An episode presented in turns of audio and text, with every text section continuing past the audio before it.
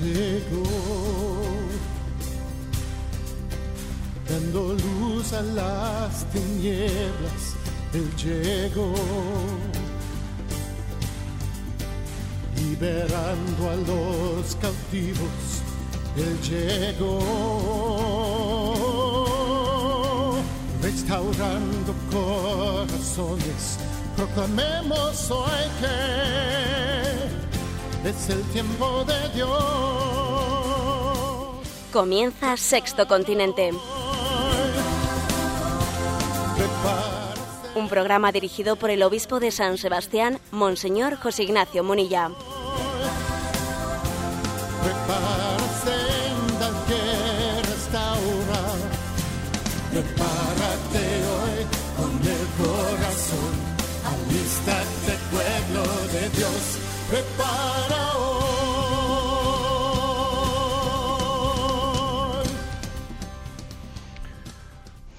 Muy buenos días a todos los oyentes de Radio María. Un día más, con la gracia del Señor, comenzamos este programa de Sexto Continente. Un día en el que además va a comenzar en Madrid la reunión de la plenaria de la Conferencia Episcopal. Estamos todos los obispos convocados durante esta semana a esa reunión plenaria. Os pido que también eh, nos acompañéis con vuestras oraciones, porque también pues, los obispos necesitamos encontrarnos, necesitamos reflexionar, pedir luz, la luz del Espíritu Santo para ver de qué manera pues, llevar adelante el pastoreo de nuestra Iglesia. Eh, tenéis ahí pues una intención para vuestras oraciones. Y bien, ya sabéis que este programa de Sexto Continente es un programa que quiere coger el pulso a la vida de la Iglesia desde este particular observatorio que son las redes sociales. Sexto Continente es una llamada que nos hizo nuestro Papa emérito Benedicto XVI a evangelizar el continente digital y desde este programa, desde la cuenta de Twitter arroba obispo Munilla, desde también la página de Facebook eh, de José Ignacio Munilla, bueno, pues vamos recibiendo eh, interacciones vuestras y vamos comentando la actualidad. Sabéis que hay un correo electrónico que es el de sextocontinente arroba eh, radiomaria.es en el que podéis enviar vuestras preguntas a lo largo de la semana y luego pues aquí comenzamos el programa antes que nada respondiendo a las preguntas. Y vamos a hacer eso comenzamos este programa por lo menos eligiendo cinco de las preguntas que nos han llegado y le vamos a pedir a nuestro colaborador Álvaro que nos las lea brevemente. Vamos con la primera. Andrea de Madrid nos pregunta, hay un discernimiento moral que me resulta difícil, y es el referente a renunciar a la defensa cuando somos calumniados o criticados. Sé que Jesús callaba mientras la acusaban, pero a mí me resulta difícil discernir en este tema. Bien, eh, la Iglesia, mm, o sea, el ideal moral no es que uno debe de renunciar siempre a la defensa, a, a excusarse, no. Renunciar siempre no es el criterio cristiano. Eh, debe de haber un, discernimiento de cuando uno, pues, dice no, no debo de renunciar a, a, defenderme. Voy a decir una palabra porque podría causar escándalo el que me callase, etcétera, ¿no? También Jesucristo en los Evangelios. Es verdad que en ocasiones renunciaba a defenderse, pero en otras ocasiones sí que cuando, por ejemplo, le pegaron, él dijo, si he hablado mal, ¿por qué me pegas? ¿Eh? Perdón, si he hablado mal, dime en qué he hablado mal. Y si no, ¿por qué me pegas? O sea, es decir, el propio Jesús nos enseñó los evangelios a veces a defenderse, eso sí, de forma humilde, y otras veces a renunciar a la defensa. ¿eh? La clave está en que es en ese discernir cuando digo una palabra de, de, de, defensa y cuando renuncio a decirla, no nos mueva el amor propio, sino más bien nos, seamos movidos por el, por el bien mismo, ¿eh? por el bien, por el amor al prójimo y por el amor, amor al Señor. En todo caso, también me atrevería a decir una cosa. ¿eh? Además de renunciar a la, a, la, defensa, pues por amor al Señor y por abrazar, por abrazar la humillación, también yo creo que a veces conviene eh, renunciar a la defensa hasta por motivos prácticos. Es que mira, si te, van a, si te vas a estar siempre defendiendo, eh, mal asunto, acabas perdiendo, perdiendo el tiempo. ¿Eh? Churchill, que era un hombre pues muy intuitivo, decía él, nunca llegarás a tu destino si te detienes a arrojar piedras a cada perro que te ladre, decía él, ¿no? Con no sin cierta ironía. ¿eh? Mira, si te detienes a, defenderte con cada uno que te ataca, al final no llegas nunca a la meta. ¿eh? Estás perdiendo el tiempo defendiéndote. Yo suelo decir, que, si me permitís compartir con vosotros un lema así, un lema personal, que también le escuché a otro hermano obispo, eh, a otro hermano obispo, que es el siguiente. Mira, cuando, cuando hablamos, cuando lo que se cuestiona es la fe, no nos tenemos que callar nunca. Tenemos que defender la fe siempre. Cuando lo que cuando, cuando critican a la iglesia, bueno, pues entonces ya discerniremos eh, pues si es prudente decir una palabra de defensa porque la Iglesia es nuestra madre, pero al mismo tiempo la Iglesia no está siempre para hablar de sí misma, sino está para hablar del Señor. Discerniremos cuándo es prudente, cuándo no. Ahora, cuando te atacan a ti personalmente, pues mira, entonces vamos a no defendernos, si es posible no defendernos nunca, porque es que a ver, nosotros no estamos para defendernos a nosotros mismos. Nosotros no tenemos un ministerio para la autodefensa, sino para proclamar la fe del Señor. ¿eh? Bueno, en cualquier caso, yo creo que hay que pedir salud del Espíritu Santo para discernir las situaciones. Damos paso a la siguiente pregunta. Toño de Zaragoza nos dice, el próximo domingo concluye ya el año de la fe. De hecho, este es el último programa de Sexto Continente dentro del año de la fe. ¿Con qué se quedaría usted de este año? Bueno, la verdad es que la pregunta es un poco muy ambiciosa. ¿eh? Nos quedamos, ha sido un año tan intenso, tan intenso. En la vida de la Iglesia han pasado tantas cosas en este año de la fe que, bueno, yo si me dicen, ¿con qué, ¿con qué se queda? Pues yo me quedo, pues, el año de la fe con la encíclica sobre la fe. ¿eh? Lumen Fidei, que además es una encíclica escrita a cuatro manos, como dijo el Papa Francisco, y el hecho de que sea una, encíclica escrita a cuatro manos entre Benedicto XVI y el Papa Francisco, también Lumen Fidei, pues es, un, es una evocación de lo que ha ocurrido en la Iglesia en este año, eh, de la renuncia de Benedicto XVI y la elección del Papa Francisco. Y me quedo con esa encíclica Lumen Fidei, que sería muy bonito releerla ahora al final del año de la fe. Eh. Aquí va una, idea que he lanzado. ¿eh? Y si releyésemos Lumen Fidei como, como broche de oro de este año de la fe, ahí dejo caer esa. ¿eh? Bueno, pues yo creo que en esa encíclica Lumen Fidei, yo creo que queda patente, ¿no? Que urge recuperar el carácter luminoso de la fe. Pues porque estamos en una sociedad en la que hay muchas sombras, se languidece. El, el mal más grave de nuestra generación es el de la falta de sentido, el de no encontrar sentido a la vida. Eso es durísimo es lo que más nos hace sufrir en esta vida. Lo que más hace sufrir en este momento a nuestra sociedad es el caminar sin sentido. Caminar sin sentido a oscuras es muy duro. Entonces creo que tenemos que reivindicar el carácter luminoso de la fe. La fe da sentido, la fe da esperanza. Y además, en la medida en que vas caminando, cada vez es más luminosa. O sea, aquí la, luz, la luz se consigue andando. Esto es como las, bicicletas que tenía esa dinamo que, van generando luz. Pues es, algo así. Tú, tú vas andando y entonces vas cargando la batería. Según andas, la rueda va cargando la batería y entonces cada vez es más luz, si me permitís la, la comparación. La fe ve en la medida en que camina.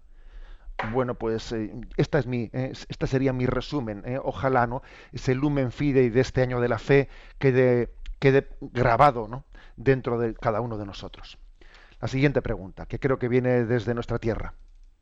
María Teresa de Bilbao comparte con nosotros lo siguiente.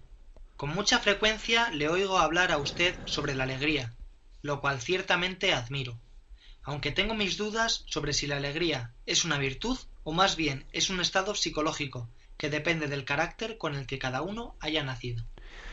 Es verdad, que el carácter, eh, nuestro carácter y nuestros condicionamientos psicológicos influyen mucho en el tema de la alegría, es verdad.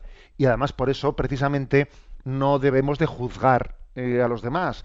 Este tiene menos alegría que el otro, luego si tiene menos alegría que el otro, es menos virtuoso que el otro. No, hombre, quita, quita, no se te ocurre hacer esos silogismos. Solamente Dios conoce interiormente a las personas. Pero aunque existen esos condicionamientos, cada uno partiendo, cada uno partiendo de su situación particular, que solo Dios conoce, incluso uno mismo no la conoce bien, solo Dios conoce, pues la virtud, la, luz de la fe le tiene que ayudar a avanzar en esa, en esa alegría. partiendo de cada uno de una situación diferente, pero dentro de su carácter personal, la luz de la fe le tiene que dar más paz y más alegría. Si no, algo está fallando. Si no, algo falla. ¿eh? Recuerdo una, una expresión de San, San José María que decía él, no hay alegría. ¿No tienes alegría? Piensa, hay un obstáculo entre Dios y tú, o entre Dios y yo. Casi siempre acertarás ¿eh? si haces esto. Si a mí me falta alegría, aquí debe de haber algún obstáculo que yo debo de quitar entre Dios y, y, mi alma. Un obstáculo de falta de confianza, lo que fuera, ¿no? Creo que esa, esa reflexión hay que hacerla. Damos paso al siguiente, a la siguiente pregunta. Miguel de Barcelona pregunta, yo no termino de entender el porqué de la confesión. ¿Por qué no es suficiente confesar los pecados a Dios? ¿Por qué hay que hacerlo a un hombre? Y llegado el caso, ¿no es suficiente con manifestar de forma genérica soy pecador? ¿Qué necesidad hay de detallar los pecados? Bueno, tampoco es una pregunta tan potente ¿eh? que necesitaríamos mucho tiempo para contestarla. Pero yo te diría dos cosas. Primero, un principio, a Miguel le diría, primero, Jesús dijo, a quienes les perdonéis los, pecados les quedan perdonados, a quienes se los retengáis les quedan retenidos. O sea, la Iglesia cuando administra el perdón de Dios tiene que hacer un discernimiento sobre si hay arrepentimiento o no hay arrepentimiento. Para poder discernir si hay arrepentimiento o no, para retener o perdonar los pecados, tiene que haber una manifestación de ellos. Si no hay una manifestación, la Iglesia no discierne. ¿Mm? O sea, la Iglesia tiene que discernir en base a la manifestación. Eso vaya por delante. Luego, además, vamos a permitir un comentario más práctico, no, no quizás también de orden teológico como el anterior, más práctico. Hace pocos días, eh, hace pocas semanas, el Papa hacía una catequesis en Santa Marta sobre el sacramento de la confesión con esa forma de hablar así, digamos, totalmente espontánea que suele tener en Santa Marta, que me parece que fue maravillosa. Yo le pedí aquí a un colaborador que ese corte de dos o tres minutos que está en, YouTube, pues lo subtitulase en castellano, porque él habló en italiano, y lo pusimos ahí en los vídeos de la página web de la diócesis de San Sebastián. ¿eh? Haya uno que quiera buscarlo, ahí lo puede encontrar. Y el Papa hablaba en los siguientes términos, ¿no? Decía el Papa, a ver, eh, decimos que queremos mm, confesarnos directamente con Dios. Y claro, como, como, Dios lo vemos como algo abstracto, algo abstracto, yo hablo con alguien que, que no me está respondiendo, entonces nos refugiamos en lo abstracto. Pero es que ante Dios tenemos que ser como niños. Y un niño es muy concreto, decía el Papa. Cuando un niño viene a confesarse, decía, los niños son el modelo de cómo tenemos que confesarnos. Decía, viene un niño y te dice, a la tía Julia le he desobedecido. Y además he dicho pecados. Y dice, y, el niño te dice las palabrotas que has dicho. ¿eh? ¿Qué ha dicho? O sea, es decir, decía el Papa, es conmovedor, es conmovedor ver a un niño confesarse porque entiendes lo que es desnudar tu alma delante de Dios. Luego venimos nosotros con nuestras complejidades, ¿no? Ya venimos los adultos ya ideologizando, ¿no? ya escudándonos en, en dudas racionales. Es que yo, ¿para qué necesito decir? A ver, mira, mira, ante Dios tenemos que ser como niños. Dejemos que los niños nos enseñen a confesarnos a los adultos. ¿no? Creo que es una buena, una buena enseñanza que allí dijo el Papa en Santa Marta. María Luisa, de Vigo, pregunta Me gustaría que usted me aclarara una duda. Se trata de que no entiendo por qué existen los sufragios de las misas por los difuntos. Ciertamente comprendo que las parroquias tienen sus gastos y que se debe contribuir a ellos como feligreses que somos. Pero, permítame el atrevimiento, a mí me parece que hace falta una catequesis al respecto. Bueno, yo creo que son dos cosas. Una cosa es el porqué de los eh, de el ofrecimiento de la Santa Misa eh, por los difuntos y otra cosa es el tema del cobro de los estipendios. ¿no? Son dos cosas distintas, no las mezclemos. ¿eh? Ofrecemos sufragios, ofrecemos oraciones, ofrecemos la Santa Misa por el eterno descanso de los de los difuntos, pues porque creemos creemos en, en, en la realidad, en el misterio de la purificación, que muchas almas pueden necesitar una purificación posterior a su, a su muerte, porque han muerto, su fallecimiento, les ha, eh, les, ha encontrado eh, abiertos a Dios, pero no perfectamente purificados, no suficientemente purificados, ¿no? Con lo cual existe ese estado de purgatorio y rezamos por las almas del purgatorio. ¿eh? y, además existe una especie de colaboración mutua. Ellas interceden por nosotros, nosotros rezamos por las almas del purgatorio. Existe pues un misterio de purificación. ¿eh? Y además es, es, fruto de la misericordia de Dios, que Dios tiene misericordia hasta en ese momento también, ¿no? Y nos va purificando. El hecho de que, de que se ofrezca eh, una, una limosna, un, estipendio, ¿eh? y que suele estar, suele estar regulado, un estipendio eh, por la celebración de la misa, es, bueno, vamos, es otra cosa distinta, ¿no? Porque es tradicionalmente ha sido una de las formas de sostenimiento, sostenimiento del sacerdote.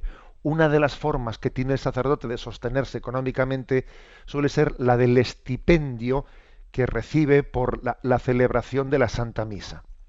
Ahora bien, la Iglesia nos dice con claridad que tengamos cuidado de cuando, que cuando observemos que hay personas que quieren ofrecer pues una, la celebración de la Santa Misa pues por el eterno descanso el eterno descanso de un fiel suyo, tenemos que estar atentos a que habrá, habrá personas que no puedan ofrecer, ¿eh? pues porque vivan en pobreza.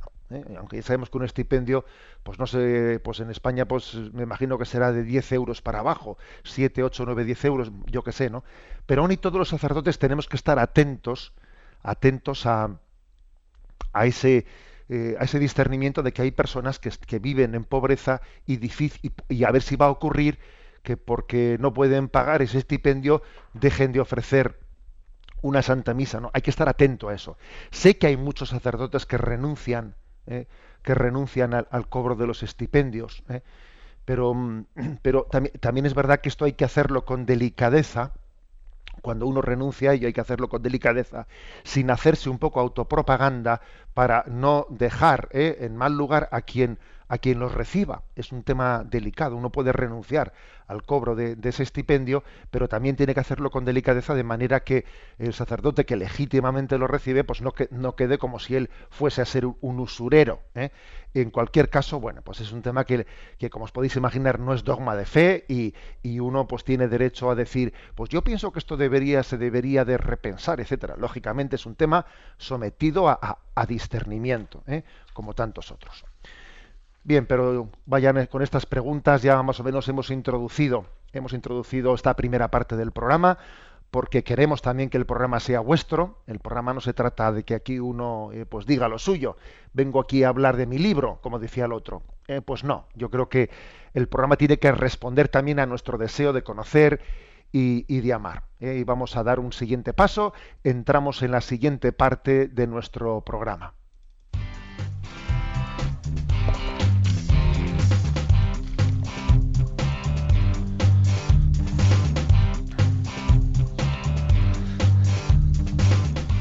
Repasando las redes.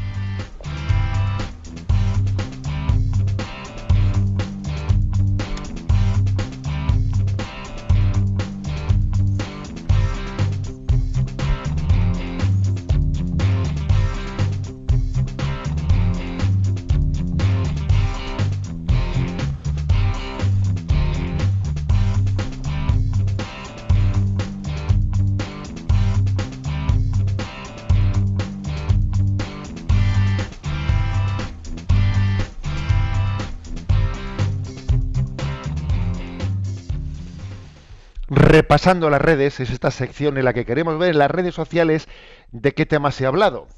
Generalmente los temas que se hablan en las redes sociales, pues vamos a ser claros, no suelen ser los que se tratan aquí en Radio María, vamos a ser sinceros. ¿eh?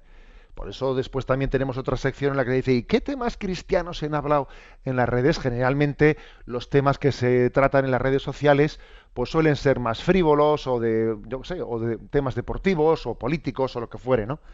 no suelen ser así tan eh, temas ligados no pues al, sentido cristiano de la vida pero pero fijaros bien las redes sociales tienen una capacidad también de realizar una presencia apostólica muy importante y hemos sido testigos de ello ayer fuimos testigos de ello Ayer eh, se consiguió, ayer domingo, se consiguió que el trending topic, eh, que sabéis que ese término trending topic es, bueno, pues, eh, cuál ha sido, digamos, los términos que en un momento determinado se estaban hablando más en la red en un momento determinado. Ayer se consiguió el movimiento Prohibida y toda la familia, ¿no? En favor de la vida consiguió que el trending topic, que, que los términos más utilizados en, en Twitter en determinadas horas del día fuesen los que estaban relacionados en apoyo de la cuarta marcha por la vida que ayer se realizaba en España, muy especialmente en Madrid, pero en toda España, en 46 ciudades de España, se realizó esta marcha, este grito, sí, sí a la vida. Y bueno, pues este Twitter no es fácil ¿eh? hacer un trending topic un domingo, porque es que además los domingos se suele disparar la utilización de Twitter. Bueno, pues ayer se consiguió. ¿eh? Ayer se consiguió y es curioso, ¿eh? es curioso, pero ayer a las 12 de la mañana el hashtag que se llama, ¿no? Pues almohadilla 17N Provida y también el de almohadilla Marcha Marcha Vida conseguían conseguían ser trending topic durante, durante, un tiempo, durante un tiempo importante. ¿Esto qué quiere decir? Pues que hay más presencia y hay más mm, sensibilidad provida de la que suponemos, bastante más de la que suponemos. En concreto, ayer en España, en esos momentos, uno, 1.650.000 tweets apoyaron estos, eh, estos hashtags pro vida a los que me he referido. Hubo 1.650.000 tweets enviados. Eran 364.000 personas, usuarios, los que los estaban reenviando. Eran, porque además hoy en día se sabe todo por la tecnología, esas personas eran jóvenes entre 18 y 25 años. Fijaros bien, entre 18 y 25 años, el 58% de ellos mujeres y el resto chicos, ¿eh? o sea, con una edad media de 21 años, de 21 años, apoyaron en ese momento esa presencia en las redes sociales y consiguieron ser la mayoría en toda España. ¿Qué quiere decir? Que no pensemos que la juventud, ¿eh? no hagamos de ella una caricatura diciendo los jóvenes han perdido los valores y tal. No, no, no, no. Eso no, eso no es verdad tenemos que hurgar, tenemos que escarbar y descubrir que en el corazón de los jóvenes hay amor a la vida, porque la han recibido. Y como la han recibido, pues lo tienen. Como lo han recibido de aquella manera, pues igual también lo tienen de aquella manera y hay que, hay que restaurarlo, ¿eh? hay que restaurarlo, pero lo tienen, lo tienen. Y nos encontramos con sorpresas muy bonitas, con sorpresas muy bonitas. Por ejemplo, sabemos que ha ido en los últimos años, ha ido cambiando progresivamente eh, la opinión de los jóvenes sobre el tema del aborto y se ha ido volcando progresivamente hacia una opción provida. Esto es cierto. En este momento hay más jóvenes entre 18 y 29 años que están a favor, ¿eh? a favor de la vida, en contra del aborto, que los que están, los que son, son favorables al aborto en los últimos años ha ido habiendo una, un vuelco ¿no? en la opinión de los jóvenes. El resumen es que ayer, a esas horas de la mañana, a las 12 del mediodía más o menos, más de 6 millones de españoles, que estaban en ese momento en las redes sociales, más de 6 millones de españoles, eh, supieron, supieron que había una opción mayoritaria en ese momento entre los jóvenes que estaban ¿eh? en, Twitter había una opción mayoritaria por defender la vida y por apoyar esas concentraciones por la vida. O sea, ahí es nada, me parece que es un pequeño testimonio de la fuerza provida y de la capacidad también de las redes de hacerse presente. ¿Y qué es lo que ocurrió el día de ayer? Se realizó esa marcha con, con un título, vamos, con un lema que yo creo que no tenía desperdicio. Por una vida sin recortes tenía guasa, tenía un poco de ironía esto de por una vida sin recortes. Porque era un término que, que jugaba con una, eh, con una palabra. Una vida sin recortes es que es recordar que el aborto recorta la vida. O sea, que es que la está, la está sencillamente interrumpiendo sin posibilidad de poder de nuevo ponerla en marcha. Es una, es una un sacrificio, ¿no? Es una vida con recortada definitivamente. Pero además también ese término, por una vida sin recortes, estaba también haciendo una denuncia al gobierno, al gobierno actual, que claro, que es que resulta que mientras que ha llevado a cabo recortes en prestaciones sanitarias, así como en ayuda a la maternidad, el aborto sigue subvencionado al 100% con nuestro dinero. Oiga, y para esto no hay recortes. O sea, hay recortes para tantísimas cosas y no se les ha ocurrido a ustedes recortar el dinero público con el que se apoya el aborto. Para esto no hay recortes. Por eso el lema se las traía, por una vida sin recortes.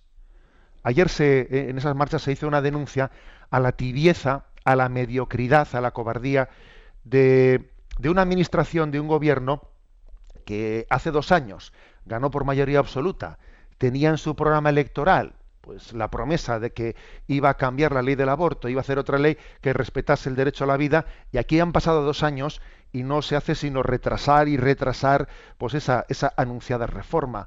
Eh, como sigan esperando más, no sé, dónde, no, sé ya qué estamos esperando, pero mientras tanto, 240.000 niños, 240.000 niños han muerto, han sido asesinados sin poder nacer desde que el gobierno ganó por mayoría absoluta y prometió que esto lo iba a cambiar. Pues ya son 240.000 que no han nacido. O sea que creo que la, la queja de ayer, ¿eh? la queja de ayer, pues quedó patente. Además, a veces se le dice a la Iglesia y se le dice a los católicos en la vida pública, etcétera, es que únicamente se quejan cuando está gobernando la izquierda y cuando gobierna la derecha no dice nada, ni hablar. Eso no es cierto. Y ayer tuvimos una pequeña muestra de eso. Nosotros defendemos unos valores espirituales, ¿no? Unos valores espirituales unos valores que son humanos al final, son valores humanos, defendemos la ley natural, que, que, por desgracia cada vez vemos con más claridad pues que no hay no hay ninguna opción política eh, pues que, que, sea capaz de defenderlos íntegramente luego el humanismo cristiano no se casa con nadie no se casa con ninguna opción política y tiene que ser muy libre a la hora de discernir ¿eh? El caso es que en España se puede abortar en este momento hasta la semana 14 por cualquier motivo, incluso por razón de sexo. Si resulta que tú has hecho, eh, ay, es que viene niña, no quiero niña, voy y aborto, no pasa nada. Eso está perfectamente permitido en España. Es legal eliminar vidas de aquellos seres humanos también que no pasan determinados criterios de, de calidad. Ay, es que no parece que no fuera con él nuestros gobernantes siguen equiparando el derecho a la vida del niño con el derecho de la mujer a un bienestar psicológico. O sea, es que tengo derecho a, no sé, pero bueno, o sea, un bienestar psicológico entendido como lo entiendes tú. Quítate tu niño para que yo esté más cómodo, pero ¿qué bienestar es eso? Y miles de parejas españolas esperan durante años, en una tortura por ahí auténtica, adoptar en el extranjero intentan adoptar al extranjero un hijo al que amar, al que cuidar, mientras que en España las listas de adopción están prácticamente cerradas. O sea, fíjate tú qué contradicción. Buscamos niños a miles de kilómetros de aquí, mientras que nosotros sencillamente los eliminamos. ¿no? Es una auténtica locura y, creo que ha habido pues, un número importantísimo de personas que han querido dar el do de pecho en esa, en esa defensa en esta defensa del valor de la vida. La defensa del valor de la vida está íntimamente ligada al sentido de la esperanza. Si tú tienes una gran esperanza, luchas por la vida. Si no la tienes, pues, pues, pues ah, no, es muy difícil que luches, ¿no? Ayer a mí se me ocurrió mandar, pues, un, un tuit, ¿eh? uniéndome también a ese hashtag y uniéndome a, ese, a, esa campaña por la vida, y el tuit que quise mandar, pues, tenía una, una fotografía esa fotografía del típico árbol que de repente nace en una cantera y dice, pero ese árbol, ¿dónde ha encontrado tierra para poder meter sus raíces? Porque está en medio de piedras, pero si no hay nada de tierra hay, y allí en plena cantera sale un árbol, ¿no? Y entonces mandé esa fotografía y el, y el texto era, ¿no? El instinto de supervivencia es inherente a la vida, o sea, la vida lucha, lucha por vivir, ¿no? La vida lucha por vivir. Hemos sabido la semana pasada pues que, hemos habido un caso que a la opinión pública creo que ha sido en Italia que, ha conmovido a la opinión pública y es una madre que en pleno embarazo eh, pues, pues tuvo una, una sencillamente una parada, eh, un ataque cerebral y estaba en muerte clínica y como estaba embarazada, esa mujer se le conservaron, eh, se, le, se le conservó con una respiración artificial, etcétera, de manera que el embarazo, el embarazo continuó a pesar de que la madre estaba muerta. El embarazo continuó durante tres meses más o cuatro meses más, si no me equivoco. Y es curioso porque en ese hospital eh, sabiendo que ese niño necesitaba eh, respirar vida, pues todos, todas las enfermeras que estaban implicadas en ello eh, frotaban el vientre de esa madre fallecida para que el niño sintiese, sintiese cariño y le cantaban, e incluso ponían por las noches una radio para que el niño oyese, ¿no? Finalmente, finalmente haciendo una cesárea, al niño se le pudo se le pudo extraer con vida ha nacido muy sano con un kilo 900 gramos.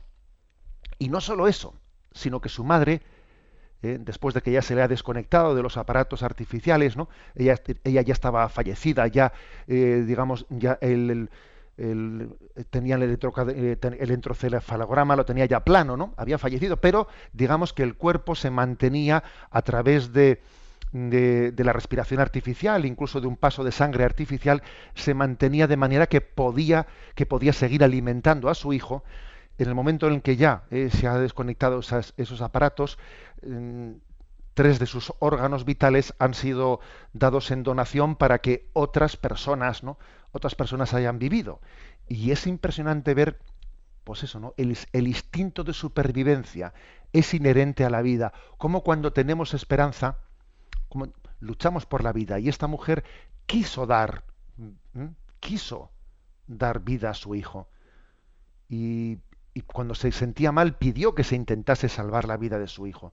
Incluso con su cuerpo también ha hecho una donación para que, para que otras personas que necesitaban órganos vitales pudiesen seguir viviendo. ¿no? El instinto de supervivencia es inherente a la vida. Luchemos para que no pueda ser abortado. Ese es el tuit que quise enviar ayer, también uniéndome a ese hashtag de el 17N Provida. Bueno, pues hasta aquí está esta reflexión. ¿eh? Como digo, ayer fue un día importante en el que las redes sociales escucharon un grito, viva la vida. Y ahora yo voy a tener un momento de descanso y voy a poner un, eh, pues una, una intervención musical de nuestro querido Orfeón Donostiarra que por cierto, el Orfeón Tierra hoy viaja rumbo a Milán. ¿eh? Envío un saludo a todos nuestros componentes del Orfeón Tierra, que van a estar una semana en Milán con algunas intervenciones pues, verdaderamente eh, muy, muy importantes. Y les deseo lo mejor en esta semana de intervención musical y aprovechamos también sus voces en esta famosa canción de Maite en este momento de este programa matinal.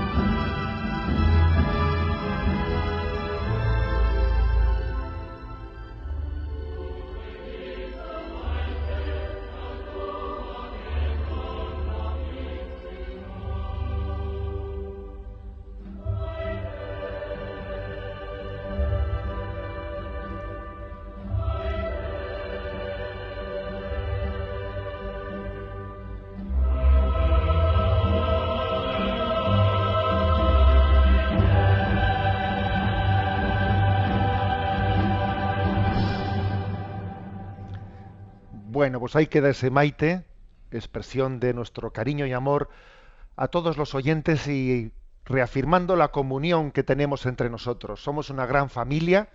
El Señor nos ha puesto a unos en el camino de los otros y nos, nos acompañamos mutuamente. A veces sentimos soledad en esta vida, pero Dios también tiene conductos, tiene caminos para decir, oye, que no estás solo, ¿eh? Que yo también te acompaño a través de esta persona y de la otra que te he puesto junto a ti. Bueno, pues Radio María no deja de ser un pequeño ángel de la guarda, del cual también Dios se sirve para acompañarnos. Seguimos adelante, vamos a entrar por lo tanto en el, en el, siguiente, en el siguiente apartado del programa.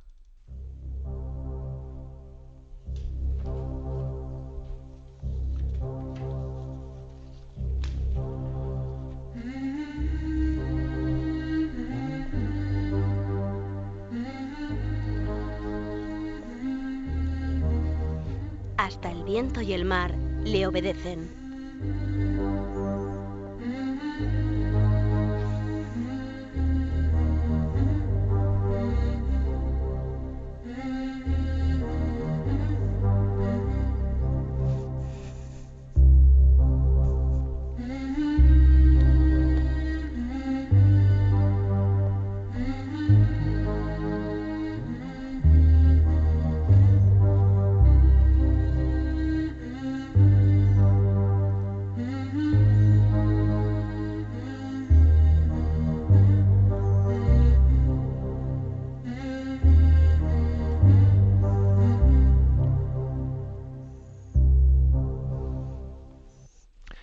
Estamos en este siguiente apartado queriendo también entrar un poco en, un acontecimiento, una, una, explicación, ¿eh? quisiera yo hacer en este apartado sobre una noticia de esas que ha saltado los teletipos en este fin de semana y que a veces uno ha dicho, bueno, ¿y esto qué ha sido? ¿Qué ha pasado ahí? ¿eh? Y a veces en la vida de la Iglesia pasan algunas cosas que, bueno, pues que se dejan ahí sin comentar y pueden resultar raras o extrañas. La noticia era la siguiente. La Santa Sede ha eliminado de la página web del Vaticano la entrevista que estaba allí colgada que le había hecho Eugenio Scalfari, eh, el director de La República, eh, del, diario La República, le había realizado al, Papa. Bueno, fue una entrevista que, que, dio mucho que hablar porque había sido fruto de un contacto directo entre el Papa y el director de este diario de La República, que para entendernos en Italia la república es como más o menos ocupa el lugar que ocupa aquí el país en España. Y bueno, pues el director de la República en, persona, Eugenio Scalfari, había escrito al Papa, el Papa le había llamado por teléfono, se habían visto, el Papa le, le llamó y le, convocó y tuvo un encuentro con él eh, pues en su despacho. Tenía un gran valor ese encuentro porque era el director de un periódico pues muy anticlerical, ¿no? Y que maltrata la vida, la información sobre la vida de la Iglesia. Y el Papa la recibió, le dio una larga entrevista que cuando se publicó, bueno, pues eh, claro, fue, era una entrevista que hablaba de tantas cosas que fue motivo de, digamos, de muchas controversias. ¿eh? El Papa ha dicho eso, no ha dicho eso, ha dicho lo otro.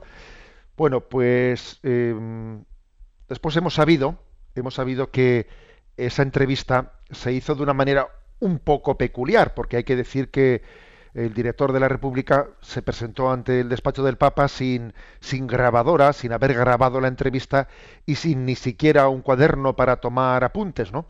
Y luego cuando él volvió al periódico, pues bueno, redactó, ¿eh? redactó desde, su memoria lo que recordaba de ese encuentro, pero antes de publicarlo se lo pasó a, a la Santa Sede, se lo pasó al Papa, que el Papa no lo revisó, ¿eh? así él mismo lo ha dicho lo ha dicho el padre Lombardi, que el Papa no lo revisó ¿eh? y, se, publicó. Y al publicarse hubo ciertas, eh, ciertas polémicas de el Papa ha dicho eso, no ha dicho eso. Bueno, finalmente, finalmente eh, la entrevista ha sido retirada por decisión del Papa, por decisión de la Secretaría de Estado de la página web. ¿Por qué se ha retirado? Pues porque, claro, es una entrevista dice el padre Lombardi que aunque en sentido general sea fiable, en cuanto a afirmaciones concretas y con, digamos ya literales de individuales o particulares, pues hay cosas que no están dichas, que el Papa no reconoce que estén dichas literalmente por él, ¿eh? que ya ha sido una reconstrucción eh, de quien hizo la entrevista una reconstrucción en la que el Papa no se siente representado. Es verdad que el Papa no le echa la culpa al periodista porque dice a mí me lo enviaron y yo y yo no lo revisé. Bueno, entonces como como mantener, digamos, una entrevista publicada en la página web le da un cierto valor magisterial a las cosas que ha dicho el Papa y, y ahí hay cosas que no son muy exactas o con las que la Iglesia no se siente a gusto, pues se ha decidido retirar esa entrevista. Bueno, y ahora viene un poco el comentario. Eh, un comentario sería, bueno, pues te das cuenta, te das cuenta, pues, eh, ¿para, qué ¿para qué nos arriesgamos tanto? Este Papa nos está arriesgando demasiado, porque claro, si te, si te juntas con esa gente, pues luego al final te acabas quemando y no sé qué y no sé cuántos, ¿no? Yo creo, yo creo mucho en una expresión que el Papa dijo en un momento determinado. ¿eh? Dice yo, prefiero una iglesia accidentada por arriesgarse a llegar a los más alejados que en una iglesia enferma por encerrarse en casa. A ver, a mí me parece esto muy importante. ¿eh? Prefiero una, una, iglesia accidentada por, o sea, por intentar llegar a los alejados, con alguna pierna rota, que no una iglesia enferma por encerrarse en casa. ¿eh? Entonces yo creo que, claro que el estilo que tiene el Papa es un estilo que arriesga, y cuando uno arriesga se puede pegar algún tropezón. Claro que sí. Pero es que, mientras tanto, va ganando muchas almas. Mientras tanto, muchos corazones alejados se van acercando. Y digamos que, que el Papa Francisco parte de un don que Dios le ha dado, que es el de tener mm, muchos corazones afectivamente ganados. Y cuando los corazones están afectivamente ganados, tienes la, te puedes acercar más a las astas del toro, entre comillas, con la expresión, pues porque se parte de, de, un cariño, de una afección de entrada. Cuando hay más de esa afección, es más peligroso acercarse a las astas del toro, lo que te, te empitona mucho más fácil, ¿no? Pero también yo creo que el Papa está administrando, está administrando esa afección, ese cariño para poderse acercar más a las astas del toro. Entonces yo, yo diría que bendita, ¿no? Bendita evangelización que nos, eh, que nos permite arriesgar más. estar en determinados medios de comunicación es arriesgar más. Entonces está claro. ¿eh? Vete tú a tal medio de comunicación, no voy a decir nombres. Vete al otro, vete al otro y vas a ver tú cómo allí te arriesgas, porque, pues porque obviamente van a intentar coger una palabra, decirla, pero creo que el espíritu, el espíritu del Evangelio, hombre, con un discernimiento, con una prudencia, obviamente, ¿no? Pero nos tiene que llevar a arriesgar. ¿eh? Yo repito esa frase del Papa. Prefiero una iglesia accidentada ¿eh? por, haber, ¿eh? por haberse arriesgado en llegar a los alejados que no una iglesia enferma por haberse quedado en casa. Porque al final, al final creo que vamos a enfermar por una cosa o, o por la otra. Prefiero enfermar por accidentarme que no por quedarme encerrado. Bien, ¿y cuáles, cuáles eran los temas? Alguno podéis decir, oiga, ¿y cuáles eran los temas que, que eran especialmente polémicos en esa entrevista? ¿Qué temas eran los que, los que el Papa eh, ha considerado que no estaban bien recogidos en esa entrevista? Yo creo que principalmente era el tema, el tema mm, de la conciencia. ¿eh? El, el presidente, el director de este diario, La República, este diario italiano, al Papa le preguntaba, ¿existe una visión única del bien? ¿Quién la establece? Y, teóricamente el Papa contestaba. Lo gracioso es que el director puso un entrecomillado. Oiga, un entrecomillado no ponga usted, porque un entrecomillado supone decir literalmente lo que el Papa ha dicho.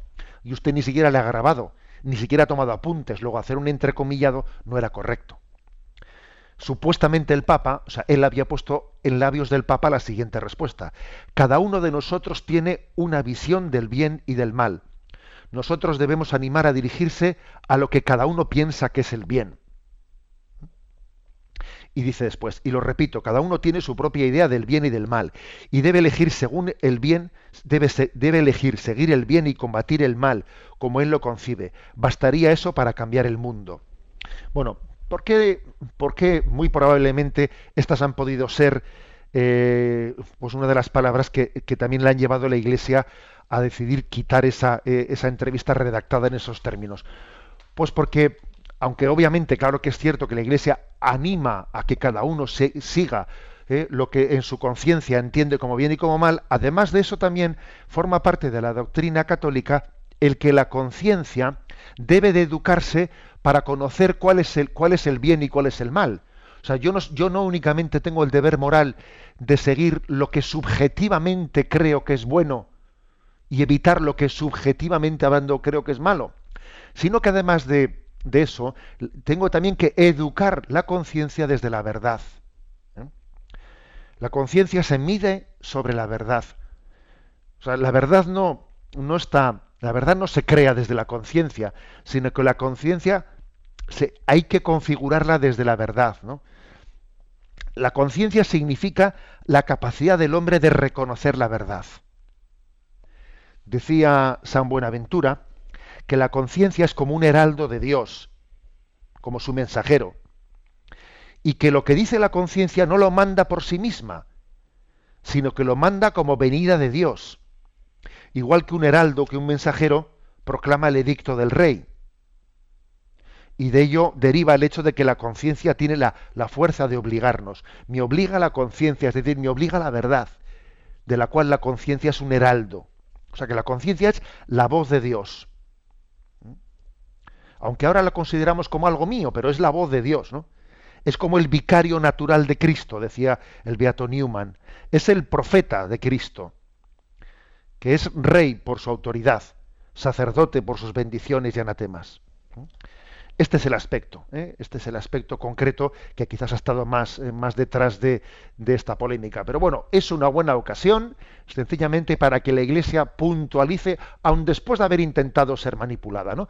para que la Iglesia puntualice cuál es ¿no? su, su visión sobre la conciencia servidora de la verdad. Ahora vamos a pasar ya a la última parte de este programa.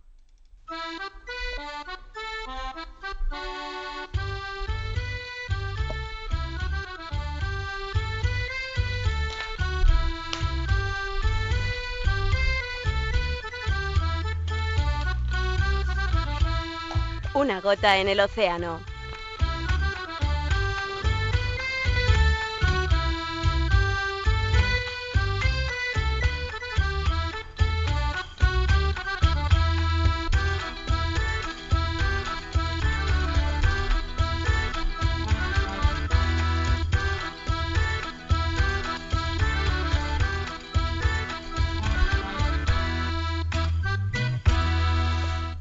Pues nuestra pequeña gota en el océano, nuestra pequeña aportación a las redes sociales, desde esa cuenta de Twitter arroba obispo Munilla y de esa página de Facebook, pues eh, ha sido las siguientes, ¿no? Como, como, es costumbre, cada día tengo esa, ese envío, envío, pues con una pequeña reflexión diaria. Pero entre esos siete mensajes, que suele ser uno por día, elijo un par de ellos para comentarlos ahora. Uno de ellos has querido ser un, unirnos, un unirme al dolor de los que han sufrido y están sufriendo de manera tremenda en Filipinas por, por el influjo de ese tifón. Creo que la, la humanidad, desde su sentido de solidaridad y especialmente la comunidad cristiana, desde, pues desde la acción de Cáritas, se han puesto en marcha. Además, fijaros bien, ¿eh? Filipinas es el único país de Asia católico. ¿Eh? Filipinas es el único país de Asia con una mayoría absoluta católica. ¿eh? O sea que creo que estamos hablando de, hombre, la verdad es que ese, ese, no es el momento, ese no es el motivo, ni mucho menos determinante, ¿no?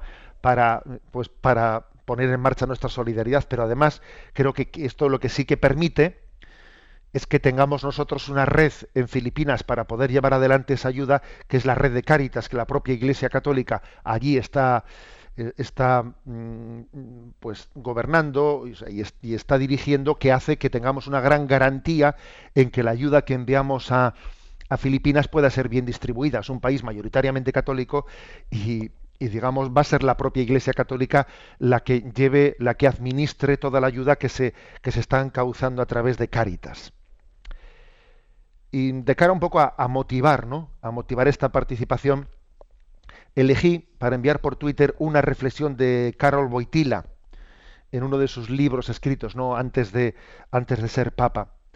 Y él hablaba en ese libro, un libro sobre ética, hablaba de cuatro actitudes ante la vida. El conformismo, una. La inhibición, otra. La oposición, otra. Y finalmente la solidaridad. La palabra solidaridad está muy ligada a Juan Pablo II. No en vano él, cuando el Señor le eligió como sucesor de San Pedro, pues en su país natal, en Polonia, eh, surgió, brotó, ¿no? ese sindicato de solidaridad. Solidarnos, ¿os acordáis? Con Les Valesa. La palabra solidaridad casi nació del pontificado de Juan Pablo II. Y fijaros que, que la reflexión de, de aquel Carol Boitila era esta, ¿no? Inevitablemente, lo queramos o no, ante lo que acontece en la vida, estamos tomando una de estas cuatro opciones. A veces conformismo, ¿eh? o sea, es decir, llegamos a, eh, a conformarnos, llegamos a pactar, a dar por bueno lo que ocurre en esta vida, a darlo por bueno. Pues quizás, pues para, para no tener que discutir, ¿eh? es una complacencia, ser complaciente y llegar a asumir como, como inevitable. ¿eh? Me conformo. Es inevitable lo que pasa en esta vida, ¿no? Un falso conformismo, ¿eh? una falsa resignación. Una segunda actitud es la de la inhibición. Sí, me parece que esta vida es injusta, sí, pero yo me inhibo, yo me quejo, ¿eh? me quejo, pero mirando las cosas desde fuera de la barrera. O sea, como es, tener una actitud idealista, pero inhibiéndose, sin implicarse, sin, sin mojarse. ¿eh? Y de vez en cuando diciendo expresiones de que es que esta vida, sí, sí, pero sin, ¿eh? sin implicarse. La tercera posibilidad es la de la, de la oposición, que es eh, lo contrario al conformismo. ¿no? En vez de conformarte, conformarte pues es la persona que es crítica, crítica frente a todo, es eh, teóricamente el que está en eterna lucha, eh, el, que, el que quiere poner patas arriba a la sociedad, etcétera, pero no pasa de la boquilla, no pasa de la boquilla o de las reivindicaciones políticas. Lo de la oposición es mucho de reivindicación política y los cristianos, los cristianos somos dicen que los revolucionarios son los que quieren cambiar el mundo sin cambiarse a sí mismos. Y los cristianos somos los que queremos cambiar el mundo comenzando por yo mismo, por mí mismo. Bueno, pues claro, frente a ese conformismo, frente a esa inhibición o frente a esa oposición, hay una cuarta actitud ante la vida, que es la de la solidaridad, que es la de decir, a ver, yo no puedo pactar con este mundo, no puedo pactar con la injusticia de este mundo. Esto no es inevitable. O sea, no es inevitable que el mundo sea así de injusto.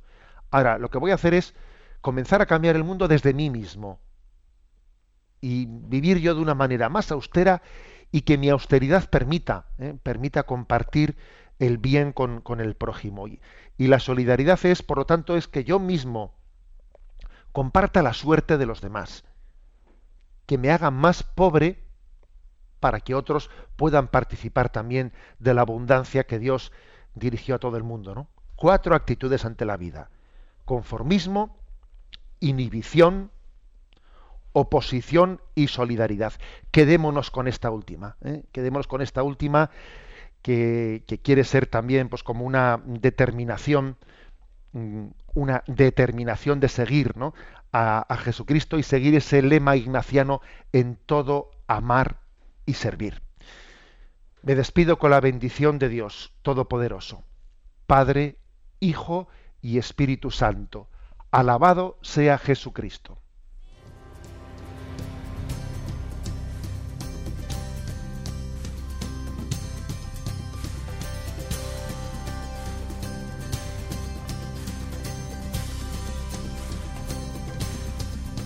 Llegó, dando luz a las tinieblas, Él llegó, liberando a los cautivos, Él llegó, restaurando corazones proclamemos hoy que es el tiempo de Dios. Prepara hoy. Han escuchado Sexto Continente con el obispo de San Sebastián, Monseñor José Ignacio Munilla. Prepara